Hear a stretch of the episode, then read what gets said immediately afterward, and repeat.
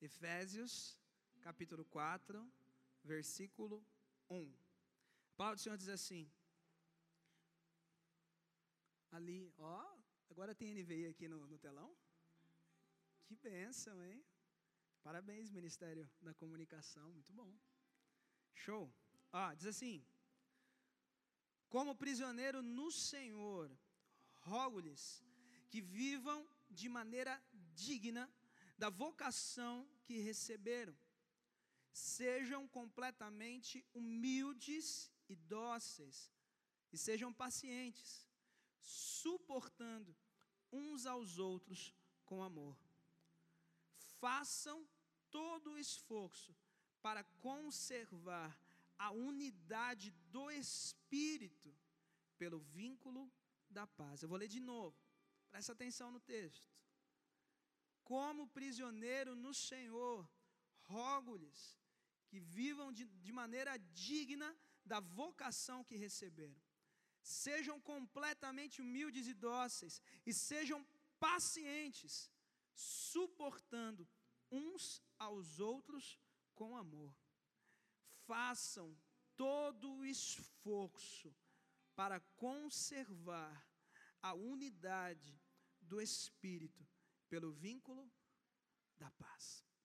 Ó oh, Pai, que a tua palavra foi lida e nós cremos que ela é capaz sim de trazer salvação, liberdade e cura, porque nós a lemos crendo no teu nome. E a tua palavra, Pai, é poderosa para nos trazer esperança e vida, para nos trazer restauração. E por isso eu te peço, usa esse tempo, usa esse momento, onde iremos falar sobre a tua palavra, onde iremos explanar sobre as suas escrituras, que o Senhor use esse tempo para gerar isso nos nossos corações. Gerar para aqueles que precisam exortação, para aqueles que necessitam refrigério, para aqueles que necessitam liberdade mas que todos nós saiamos desse lugar certos de que ouvimos a tua palavra, de que ouvimos a tua voz e sabemos aquilo que o Senhor queria falar conosco.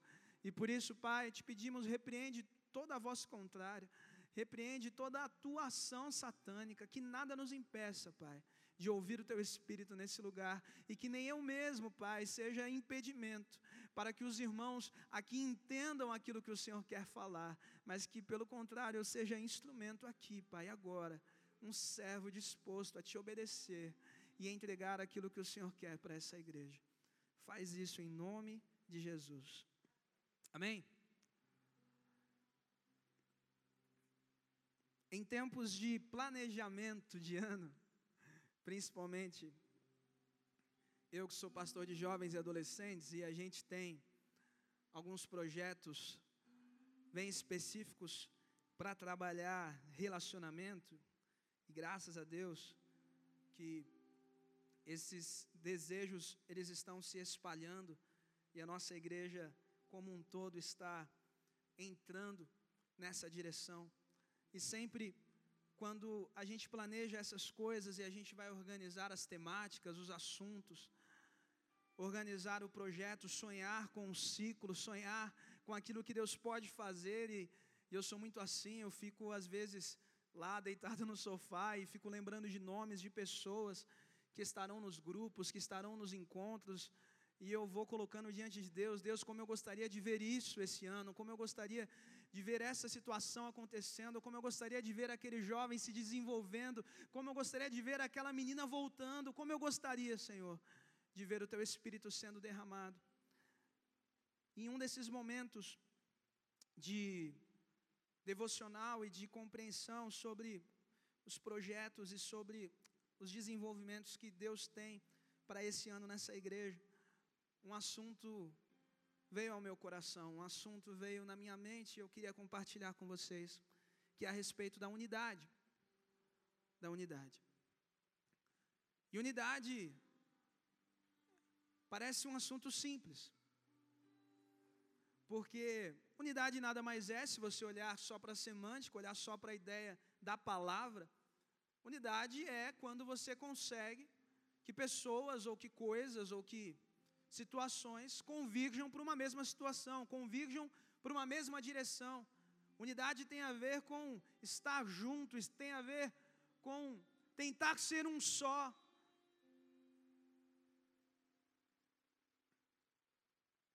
E ao pensar em unidade, indo para esse texto, uma coisa me chamou a atenção. E eu quero que você leia de novo. E a gente vai ler bastante esse versículo.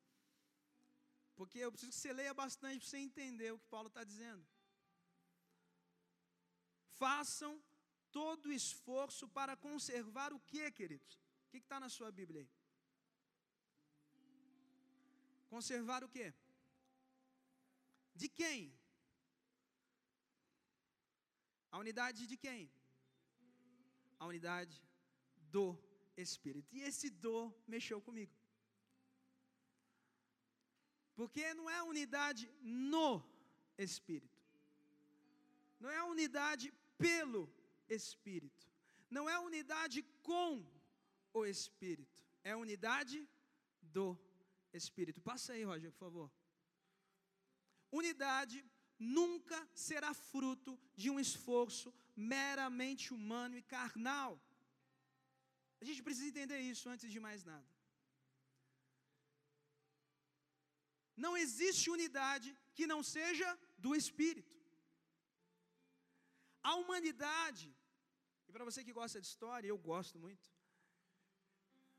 ela até tenta buscar unidade, mas a unidade ela surge como resposta a situações difíceis. Quando a gente se sente apertado, quando a gente percebe que a nossa sobrevivência está em risco, quando a gente percebe que se eu não conseguir trabalhar com outro, eu vou morrer. Tipo aquilo, né? Ser largado numa ilha, numa praia deserta, e tem lá você e mais quatro pessoas, não dá para você viver sozinho. Você precisa daquelas pessoas para sobreviver, para comer junto, para conseguir salvar a sua pele. Então, se a gente olhar para a história da humanidade, sim, houveram momentos de unidade. Quantos se lembram do grande dia D, que foi o dia aonde as nações se uniram e invadiram a Berlim de Hitler? Quantos conhecem essa história? Levanta a mão. Ali foi um dos maiores momentos de unidade da história.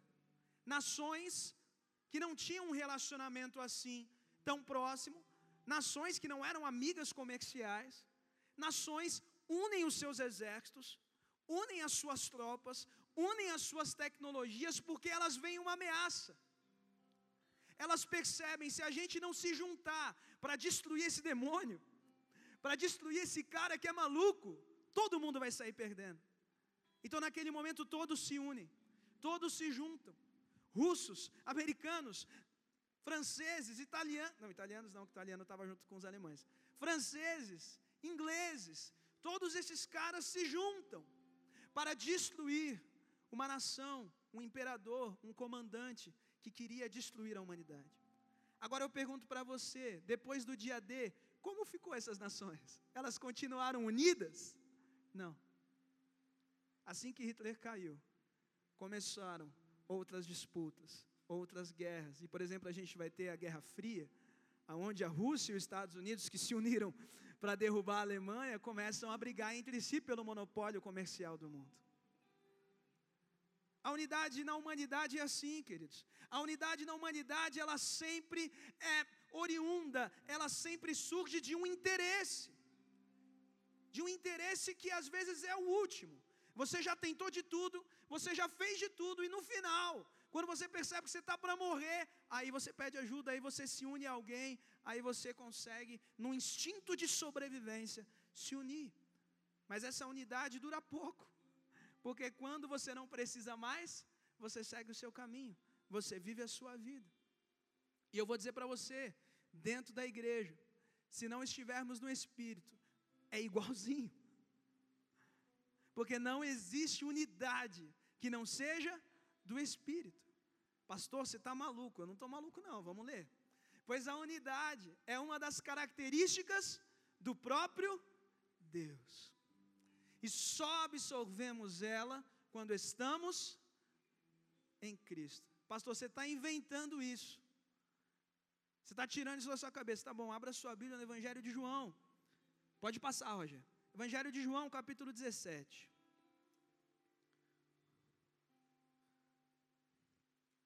João 17, do versículo 20 em diante.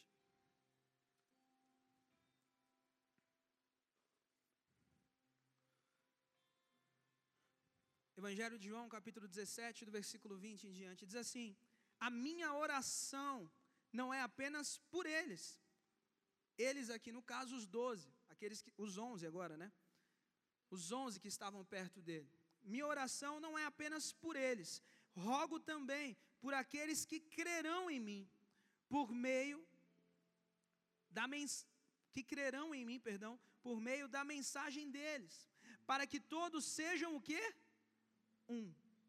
Pai, como tu estás em mim e eu em ti, que eles também estejam em nós, para que o mundo creia que tu me enviastes. Deles a glória que me destes, para que eles sejam um, assim como nós somos um. Eu neles e tu em mim, que eles sejam levados ao que, queridos? A plena unidade, para que o mundo saiba que tu me enviastes e os amaste como igualmente me amaste para que eles sejam um, assim como nós somos um, que eles sejam levados à plena unidade, para que o mundo saiba que tu me enviaste unidade. Unidade é um valor que está além da humanidade. A unidade só é possível ser vivida no Espírito. Porque se tem uma coisa que a gente perdeu, ao permitir que o pecado governasse em nossos corações e que a carnalidade tomasse conta da nossa existência, da nossa identidade. Uma das coisas que a gente perdeu foi a nossa capacidade de unidade. Então, volta para Efésios. E agora pensa nisso. Versículo 3: Façam todo esforço para conservar a unidade do Espírito, pelo vínculo da paz. Quero dizer para vocês uma coisa: quem é que dá unidade para a igreja? O Espírito Santo. Você vai dizer assim: Parada 15 é uma igreja unida. É uma igreja unida porque tem pessoas legais, pessoas gentis, pessoas bonitinhas, pessoas carinhosas, Pessoas que são recíprocas, pessoas que são bem receptivas. Não, queridos. A gente é unido, porque nesse lugar o Espírito Santo de Deus governa. Se não for assim, se não for assim, não há unidade. O nosso desafio como igreja não é ter unidade. Mas o nosso desafio como igreja é conservar a unidade que Ele já conquistou para nós, porque a unidade é dele, é mérito dele. Se o seu ministério é unido, querido, se o seu grupo é unido, não é porque você é legal, ou porque você foi bonzinho, ou porque você cedeu. Se existe unidade dentro do reino, é porque o Espírito Santo tem nos dado, querido. E o nosso esforço o nosso desejo deve ser de conservar, de defender a unidade que Ele tem nos dado. Por isso, a minha mensagem nessa tarde, para você que antes é para mim, é que você se levante nessa igreja como um defensor da unidade que o Espírito Santo tem derramado sobre esse lugar. Que você se levante como alguém que luta pela unidade que não é sua, porque não é do jeito que você quer, pela unidade que não atende às suas expectativas, pela unidade que não está restrita aos seus achismos, não, que você defenda a unidade do Espírito, porque essa unidade tem nos levado à vida, à esperança e à salvação, essa unidade nos leva ao crescimento, essa unidade faz com que o mundo inteiro saiba que Jesus Cristo é o Salvador. Meu desafio para você nessa tarde é que você se torne, se você já não é, e se você já é, que essa palavra apenas confirme isso no teu coração e que você permaneça assim.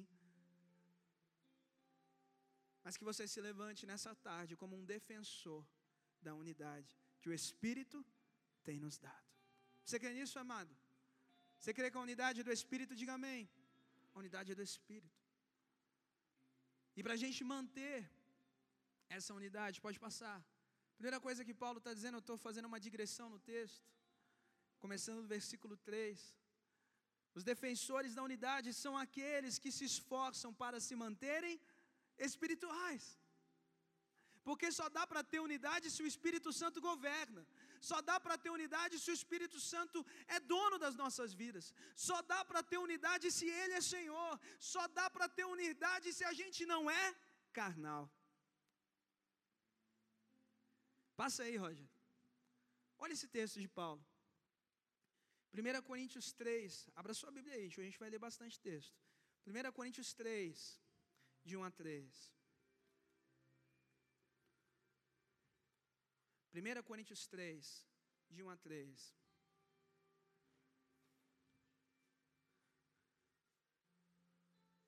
Irmãos, todo mundo achou, amém? Irmãos, não lhes pude falar como a espirituais, mas como a carnais, como a crianças em Cristo. Deles leite, não alimento sólido, pois vocês não estavam em condições de recebê-lo. De fato, vocês ainda não estão em condições, porque ainda são carnais. Porque visto que há inveja e divisão entre vocês, não estão sendo carnais e agindo como mundanos. Se há inveja, há divisão, isso é fruto do que? De uma igreja que não é espiritual. O que Paulo está querendo dizer? Quando a carnalidade, quando a nossa identidade pecaminosa, ela assume potência, ela assume protagonismo do ambiente da igreja. A unidade do Espírito, ela se dissolve, ela se perde. Porque o Espírito Santo de Deus é um Espírito que não tolera o pecado. E aonde há carnalidade, aonde, aonde há pecado, aonde há proeminência de uma vida devassa, de uma vida distante do Senhor, de uma vida onde o poder, a ganância, o desejo de conquista é maior do que aquele que servir a Jesus. O Espírito, ele se dissipa, o Espírito ele não consegue comungar com isso continua sendo igreja, mas não tem o Espírito, o Espírito não reina, o Espírito não governa, é uma igreja carnal e o fruto da igreja carnal é a inveja, é a divisão, são as dissensões, são as lutas, são os ferimentos, são os machucados, são pessoas angustiadas, amarguradas, por quê? Porque a carnalidade toma conta dos nossos corações.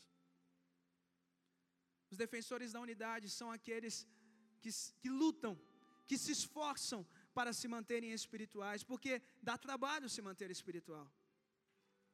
Imagina você, querido, eu estou aqui hoje pregando para você, para essa igreja, por aquilo que Deus tem me dado. Imagina se eu tive uma semana difícil, uma semana complicada, sei lá, eu briguei com alguém, tive uma discussão, tive um problema aqui dentro da igreja, sei lá, tive uma reunião estressante, desgastante, e de repente eu subo aqui para pregar e eu estou na carne, meu irmão. O que, que vai sair daqui, querido? Vai sair daqui vida? Não, vai sair daqui o que? Destruição. Vai sair daqui morte. Vai sair daqui problema. E ao invés de eu abençoar vidas, eu vou destruir vidas. Olha o perigo que há quando alguém que é líder, que é autoridade espiritual, não luta para se manter espiritual não luta para se manter no espírito. A gente gera divisão, a gente gera dificuldade, a gente gera problema, e querido, vamos falar real, vamos falar a verdade. Muitos dos problemas que muitas vezes nós temos dentro das igrejas, problemas de relacionamento, problemas de mágoa, problemas de amarguras profundas, é porque muitas vezes viemos a este lugar despreparados espiritualmente para fazer o que precisamos fazer não oramos antes, não nos consagramos, não nos santificamos, não fazemos nenhum esforço para estar na casa do Senhor, nada. A gente não consegue orar para vir para o culto, a gente não consegue parar, sabe, antes de sair de casa e falar: Deus, eu estou indo para a Sua casa. Pai, que o Teu Espírito Santo tome conta de mim, perdoa os meus pecados, que naquele lugar o Teu Espírito seja pleno em mim e que eu não julgue os meus irmãos, que eu não olhe com carnalidade, que eu não seja nocivo, que eu não seja violento, que eu não seja truculento, mas que minhas palavras sejam palavras de bênção, sejam palavras de vida para os outros. A gente não faz isso, irmãos. E a gente vem para cá, e a gente vem para um estudo, e a gente vem para uma aula, e a gente vai para uma, uma classe, para um encontro, e a gente está com o coração carnal. E quando a gente está com o coração carnal, querido, o único fruto possível é divisão, é contenda, é guerra. Defensores da unidade não são assim. Defensores da unidade são aqueles que se esforçam para se manterem espirituais. Outra coisa importante, só se mantém espiritual, querido, quem sabe que é fraco. Porque quando você já se acha espiritual, tipo assim, eu já sou o cara. Não, pastor, eu entendi, mas isso é para um novo convertido, né? Não, eu sou, eu estou no Espírito o tempo todo, eu vivo a plenitude tremenda, da minha boca o dia inteiro aqui, versículo, pá, pá, pá, pá, eu sou o cara. Você é o fariseu da oração do fariseu e do publicano. Você já está pronto, você jejua, você dizima, então. Você não precisa se esforçar para ser espiritual, querido.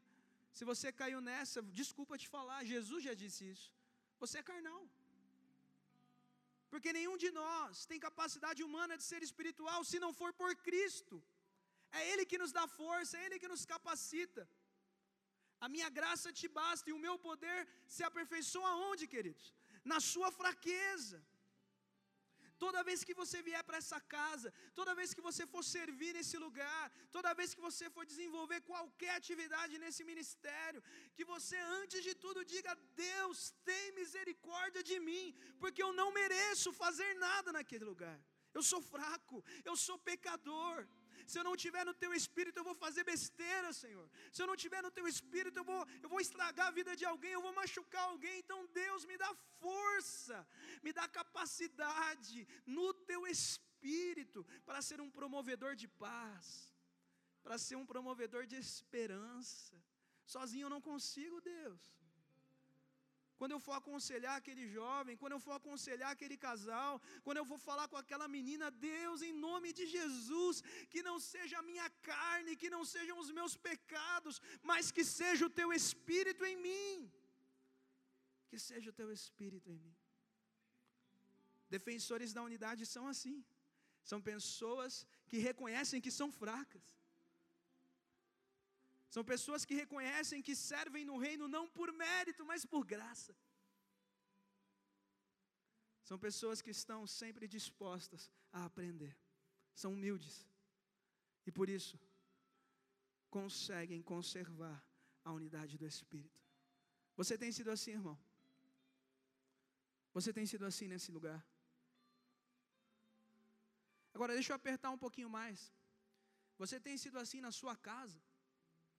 Porque eu não sei se você sabe, a sua casa também é igreja do Senhor. Ou você não consagrou ainda a sua família para que Deus seja rei, para que Deus seja Senhor.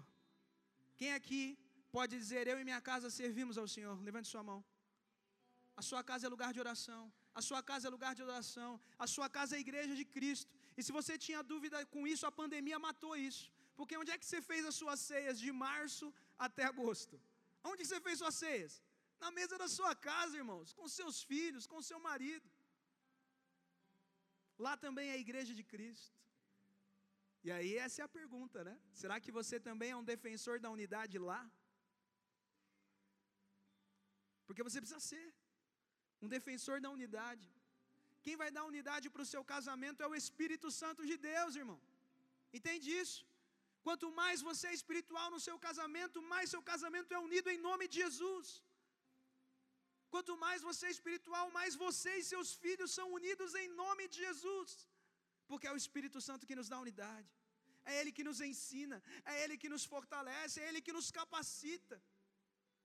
Se você for carnal com seu filho, se você for carnal com sua esposa, querido, você só vai causar divisão, inveja, contenda. É só isso que você vai gerar no seu casamento. É só isso que você vai gerar na sua família. Mas como defensor da unidade, você não vai ser mais assim, amém? Chega. Chegou a hora de defender a unidade que Deus já deu para o meu casamento. Eu não tomei posse ainda. Para a paz que Deus já deu para o meu casamento. Para a paz que Deus já deu para a minha família. E eu vou lutar para que essa paz, que essa unidade permaneça. Como que eu luto? Se esforçando para ser espiritual. Segunda coisa, pode passar. Defensores da unidade são aqueles que, em humildade, paciência e amor, se tornam suporte, se tornam suporte para os outros. Versículo 2 vai dizer, de Efésios 4: Sejam completamente humildes e dóceis, e sejam pacientes, suportando-os uns aos outros com amor. Defensores da unidade não conseguem ser passivos diante dos outros. Defensores da unidade sabem que todos são importantes dentro do reino de Deus. Defensores da unidade são aqueles que participam do reino e não ficam restritos a olhar para o umbigo, como Paulo diz também no livro de Filipenses. Que servem o seu próprio estômago, né? que tem seu estômago como Deus. Defensores da unidade não são assim. Defensores da unidade defendem o corpo de Cristo, defendem o todo, suportam o todo, porque sabe que quando o todo está forte, ele também está forte. Queridos, tem uma história, passa aí, do professor novato e do aluno burro. E talvez você já tenha vivido essa história em algum momento da sua vida. Mas a história é assim: um professor recém-formado, apaixonado por dar aulas, está ali, empolgado, saiu da faculdade, se inscreveu na escola da cidade, era uma cidade pequena. E ele deseja muito dar aulas, ele deseja muito ensinar. E ele é professor de Fundamental 1, que fala, primeira série, segunda série, essa galera que está aprendendo a ler, minha filha, né? Está aprendendo a ler, está aprendendo matemática básica ali e tal. E essa era a pegada dele, esse tipo de, de aluno. E ele está ali apaixonado, ele entra na escola e ele chega para dar a sua seu primeiro dia de aula, é apresentado na classe dos professores, o diretor recebe e tal. E aí, antes de entrar na sala, tem aquela resenha ali dos professores, estão ali na sala dos professores, tomando um café, tomando um chá, tomando uma água, enfim, estão ali se preparando para entrar na aula e de repente começa uma zoeira dentro da sala dos professores, tal. E ele começa a perceber que a zoeira é ele. Né? Que o pessoal está falando dele na zoeira tal, e ele era meio descaradão, assim, sabe? E ele chega na roda, oh, tudo bem e tal, sou fulano de tal. Vocês estão falando de mim? Aí o pessoal fica assim, né? Meio assim, não. A gente não está falando de você, mas a gente está falando de um aluno que você vai ter, que é chamado burro da escola. Você deu azar de cair logo na sala do burro da escola. E ele falou: que, que, negócio é esse? Né? Os professores falando para mim, me zoando, que eu caí na sala do burro da escola. E ele meio que, ah, beleza, tá, deu risadinha, mas aquilo ficou dentro do coração dele. E ele foi para a sala de aula, fingiu que aquela informação não existia e foi, dar sua aula normal. E quando ele chega para dar sua aula, quando ele, ele começa a dar sua aula, ele percebe que a sala está disposta e tem um menino que fica meio distante dos outros. A sala toda está organizada, mas tem um menino que senta meio à parte dos outros. Todo mundo ali preparado para um novo professor, e quando você tem novo professor, você, né, você respeita, não sabe como é que vai ser, vai que o cara é xerifão, né? Galerinha toda comportada, e, um, e esse menino que estava meio à parte da sala lá no canto, ele também não fez nada de errado, ficou ali na dele, mas dava para perceber que ele estava deslocado da sala. E o professor se apresenta, tal, as crianças vão respondendo, e de repente ele começa a fazer alguns exercícios, começa a falar sobre, acho que era alfabetização, alguma coisa assim.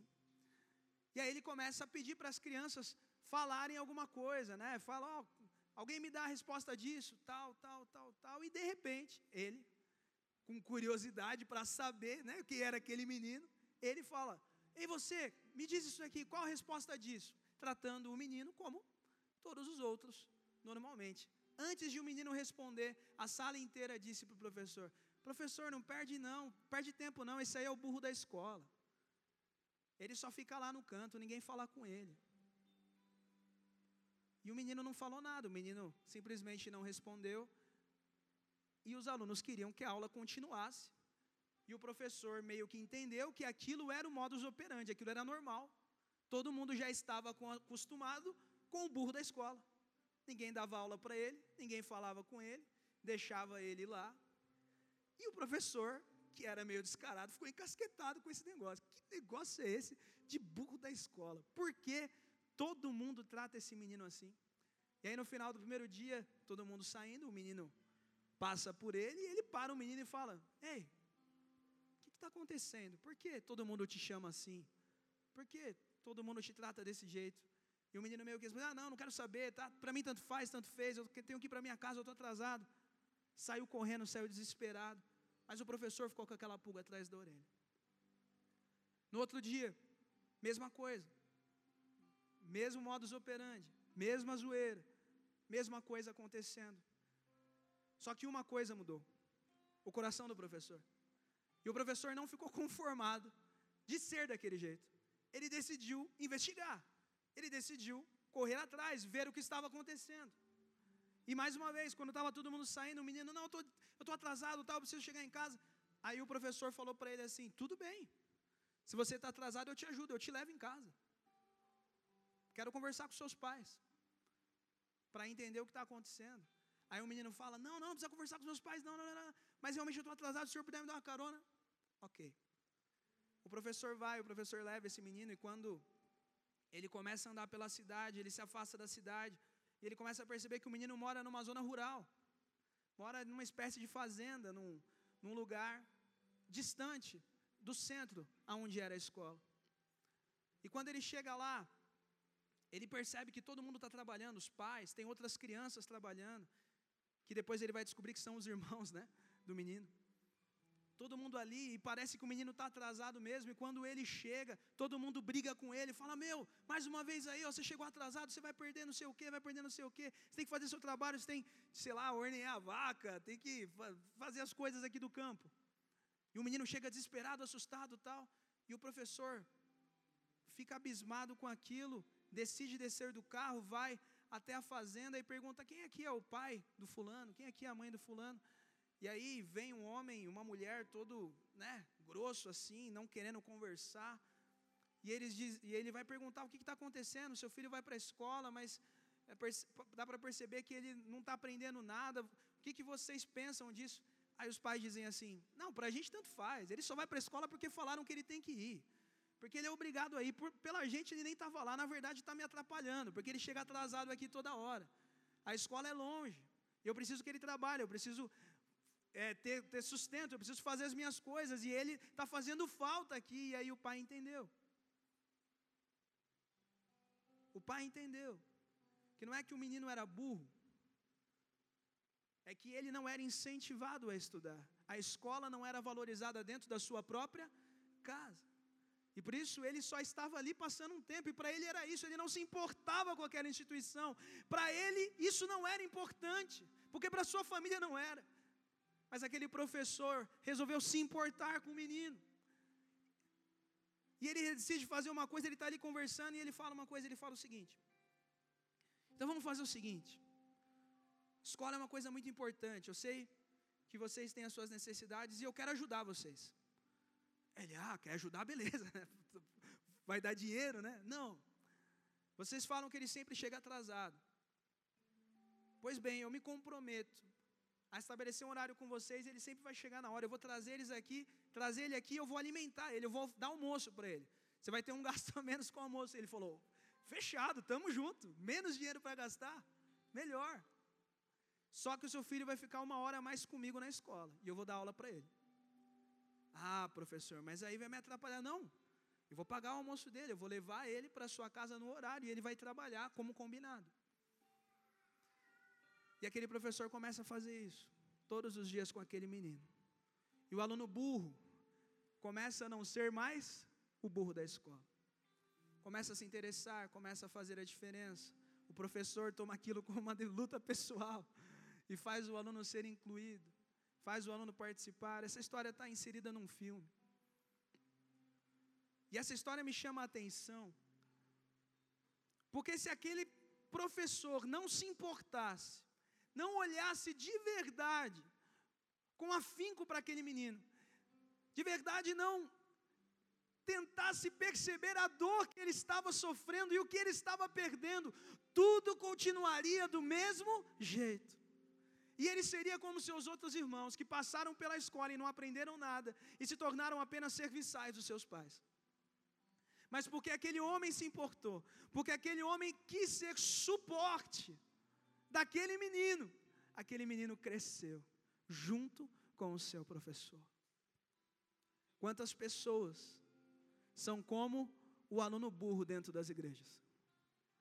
São esquecidas, são desprezadas, são distratadas, são olhadas torto, porque não se encaixam, porque não fazem parte das nossas panelas, porque não fazem parte dos nossos esquemas, e a gente simplesmente diz: ah, não, esse daí nunca vem mesmo, esse daí nunca está, esse daí não entra. Quando é igreja, que a unidade do Espírito vai tomar conta do nosso coração ao ponto de a gente se tornar suporte dessas pessoas também, irmãos, para que eles não sejam mais alunos burros dentro da igreja, mas para que eles se tornem participantes do reino de Deus, das graças e das bênçãos e das dádivas. Porque se você se importar, você vai entender a história, e você vai perceber que talvez aquele menino que está distante sofra dentro de casa que talvez aquele casal que você acha tão grosso tem um problema seríssimo com seu filho. Mas você não está nem aí porque você não é o defensor da unidade, porque você não quer ser suporte de ninguém, você só olha para o seu umbigo. Sejam dóceis, sejam completamente humildes e dóceis, e sejam pacientes. Ser suporte dá trabalho, irmão. E ser suporte exige o quê? Paciência. Às vezes vai demorar muito tempo. Muito tempo. E vai exigir também o quê? Investimento, investimento de tempo, às vezes, investimento de recurso. Ser suporte não é fácil, mas é aquilo que Deus espera de nós como igreja de Cristo. Quantos aqui estão dispostos a serem suportes de alguém no ano de 2021? Digam amém. Ah, querido, se isso for verdade, essa igreja aqui vai abalar a terra. Porque se todos nós formos suportes de alguém, no mínimo, a gente dobra ano que vem. No mínimo. Quantos aqui precisam desse carinho e desse toque? Por último, para a gente encerrar. Os defensores da unidade são aqueles que vivem a sua vocação, o ser igreja com excelência. O versículo 1 diz: Rogo-lhes, como prisioneiros do Senhor que vivam, como prisioneiros do Senhor que vivam de maneira digna da vocação que vocês receberam. Os defensores da, da unidade, eles vivem a sua vocação com dignidade, ou melhor, com excelência. Eles fazem direito. Eles não se acomodam em servir pela metade, eles não se acomodam em estar na igreja apenas pela metade, eles são integralmente servos, eles são integralmente vocacionados, eles vivem a plenitude do ministério de Cristo. Passa aí, Roger, por favor. Não existe ministério que seja excelente e não esteja submisso à unidade. Não existe aquilo dentro da igreja. Ah, não, mas eu faço o meu direito, eu toco o meu teclado bem, eu, eu, eu arrumo as cadeiras direitinho. Ah, não, eu, eu faço a comidinha legal, mas você não consegue conversar com ninguém, você não tem nenhum relacionamento de afetividade, você não consegue ser suporte de ninguém. Ok, seu trabalho é excelente, mas ele não é suficiente, irmão. Porque no reino de Deus não basta fazer bem feito, temos que ser um. Olha o que o texto continua dizendo. Versículo 4: há um só corpo e um só espírito, assim como a esperança para a qual vocês foram chamados é uma só, um só Senhor, uma só fé, um só batismo, um só Deus e Pai de todos, que é sobre todos, por meio de todos e em todos. Não existe excelência dentro da igreja que não esteja submissa à unidade. Querido, não adianta você ser muito competente em algo se você não consegue lidar com pessoas diferentes, se você não consegue ser humilde para conviver com pessoas que pensam diferente de você, você vai ficar para trás no reino de Deus. O seu ministério vai se tornar cada vez menos útil. Porque não basta fazer bem feito, precisamos fazer juntos. Não basta fazer bem feito, precisamos fazer juntos.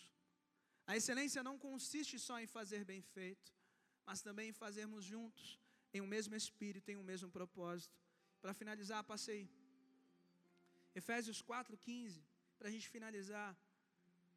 Antes, seguindo a verdade em amor, cresçamos em tudo naquele, naquele que é a cabeça Cristo dele todo o corpo ajustado e unido pelo auxílio de todas as juntas cresce e edifica-se a si mesmo em amor, na medida em que cada parte realiza a sua função. Cresçamos em tudo naquele que é a cabeça Cristo.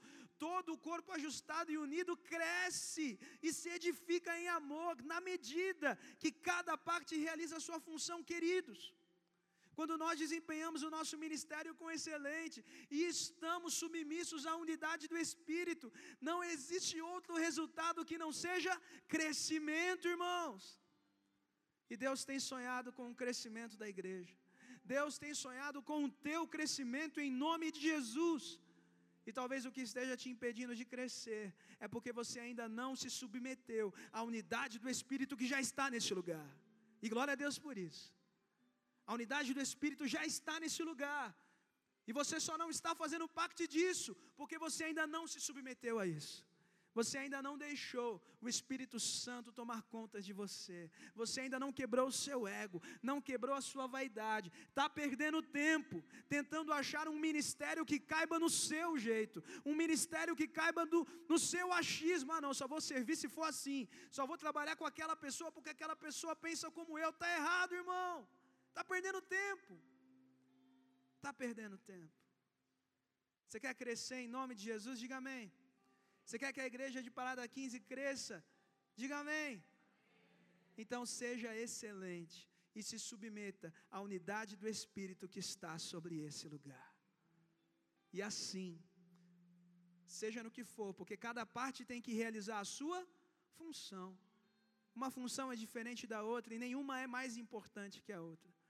Na unidade do Espírito, todas as funções são importantes. Não importa qual é a tua função hoje, faz ela com excelência. Faz ela com excelência. Se submeta à unidade do Espírito. Ah, pastor, mas eu queria fazer isso. Calma. Deus ele vai te colocar nesse lugar que você tanto, almeja, mas agora se esforça em ser excelente, em se submeter à unidade que Deus está colocando sobre a tua vida, para que você viva e cresça aquilo que Deus tem para você, irmão. Deus quer crescimento, Deus quer gerar crescimento em nós, e para isso precisamos nos tornar defensores da unidade. Feche seus olhos.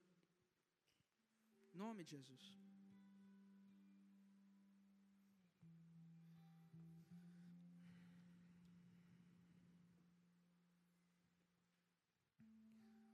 Essa palavra é para mim, essa palavra é para você. Essa palavra é para todos nós, Igreja Batista em Parada 15 de novembro. E o meu desejo, querido,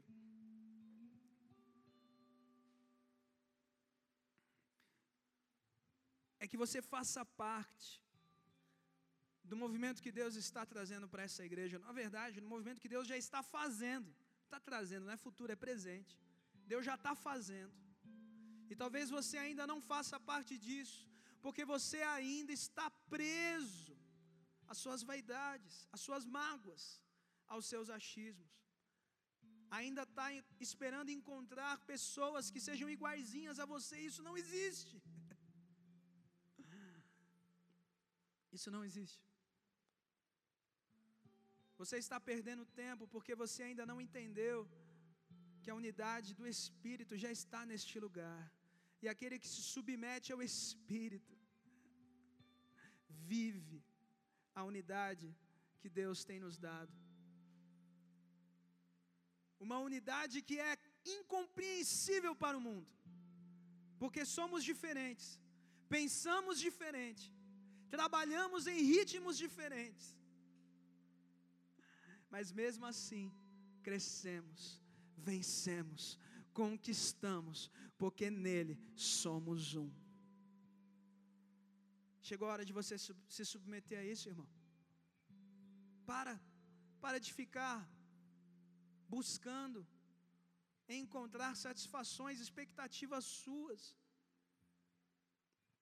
Ah, não, enquanto aquele, aquela pessoa estiver liderando aquele ministério, eu nunca vou participar de nada. Para com isso, irmão.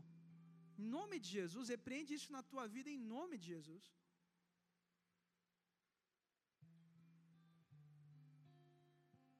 Seja um defensor da unidade. Seja alguém que luta para ser espiritual. Seja alguém que é suporte dos outros. E seja alguém, querido, que vive a sua vocação de hoje, não amanhã, a vocação de agora, com excelência.